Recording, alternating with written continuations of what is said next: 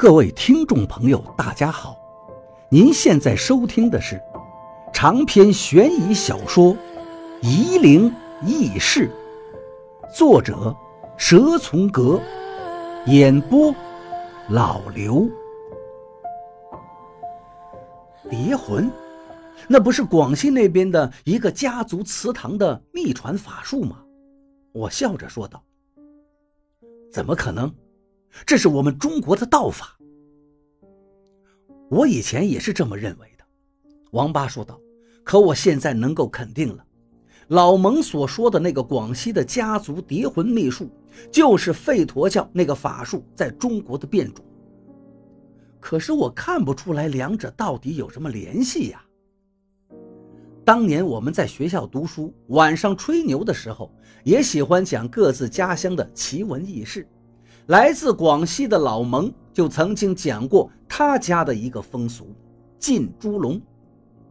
老蒙的老家也是个多山的地方，家乡的名字很古怪，叫纳蒙，是一个乡的建制，靠近云南，人口汉苗混杂，属于不发达地区，非常贫穷，落后是当然的事情了。到了九十年代，老蒙都考上大学了。纳蒙的实际管理竟然还是家族式的，国家的行政建制都是摆设。老蒙老家的那几个村都埋没在大山深处，大部分人都姓蒙，听说都是当年秦朝南拓疆土时蒙氏的后代。村里也有少数的杂姓，还有不少苗族。只要生活在纳蒙，就得听从蒙氏祠堂的家族管理。其实，我从老蒙高耸的颧骨、黑黝黝的皮肤，还有一张阔嘴上，我当年就想过，就算他们自称是蒙氏后人，其实他们身体里流淌的早就是当地苗裔的血液了。老蒙跟我们讲的就是他老家的进猪笼的事儿。他说他亲眼看见过一次，一个木讷的丈夫无法忍受妻子的风流。他的妻子实在也太过分，竟然把野男人叫到家里，两个人一起欺负这个家庭的男主人。那个丈夫再也无法忍受，就把这件事告到了族长那里。族长是个年轻人，他这么年轻当上族长，是因为他是长房的大儿子。族长很同情这个窝囊的丈夫，当即带着众人把两个姘头给抓住了。年轻的族长很谦恭地去征求长辈的意见。同族的老年人一致赞成用老办法进猪笼。当时已经是八十年代，这种私刑在别处是绝对不被允许的，可是，在纳蒙就可以。村民们根本不知道世界上还有法律一说，他们认为的法就是蒙家祠堂的家法，执行人就是祠堂的族长。老蒙跟我讲到这里的时候，大家都觉得很平淡。无所谓，进猪笼嘛。中国古时候的农村实在太寻常了，无数的文学和影视作品都不厌其烦地描述过。可是老蒙说，他老家的进猪笼不一样。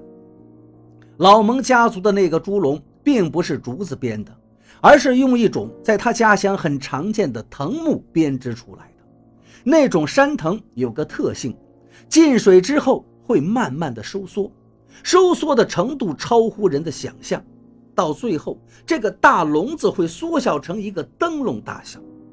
族长征求了族人的意见之后，就把两个男女关进了猪笼里，然后泡进水中，再由一个人在旁边给他们喂饭。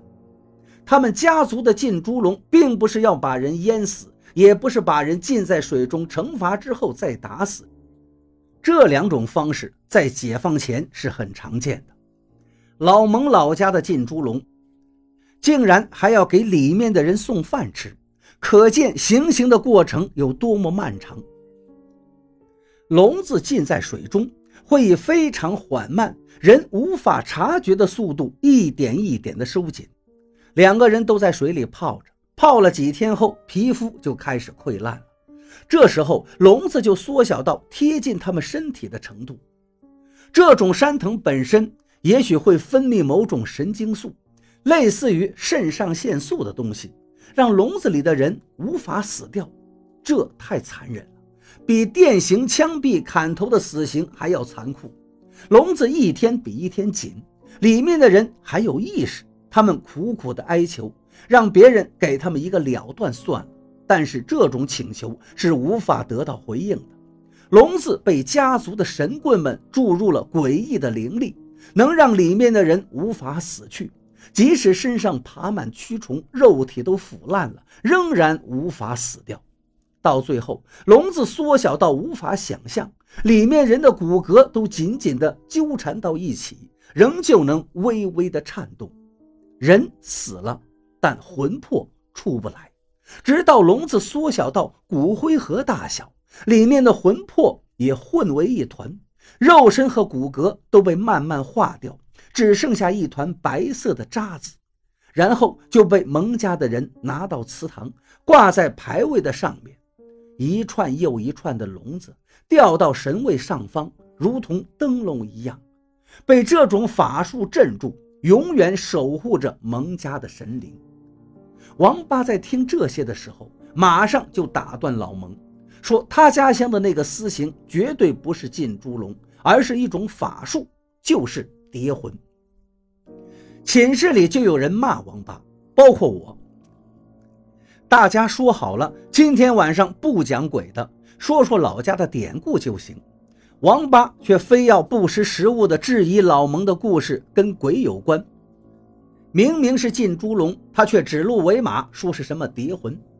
王八当时没有跟大家解释，他平时傲气得很，懒得跟任何人解释。当时把全寝室的人听的是毛骨悚然，但随后大家都忘了。现在看来，王八并没有忘，他一直都记得。他认为老蒙不是瞎编的。王八现在又跟我说起了这个事情，我也很快的想起了老蒙当年说过的典故。王八这两天到处查古书，还翻阅相关的风俗神话故事，知道了老蒙说的广西老家的法术蝶魂，跟这个石楚有很多相似的地方。我看着王八，对他说道。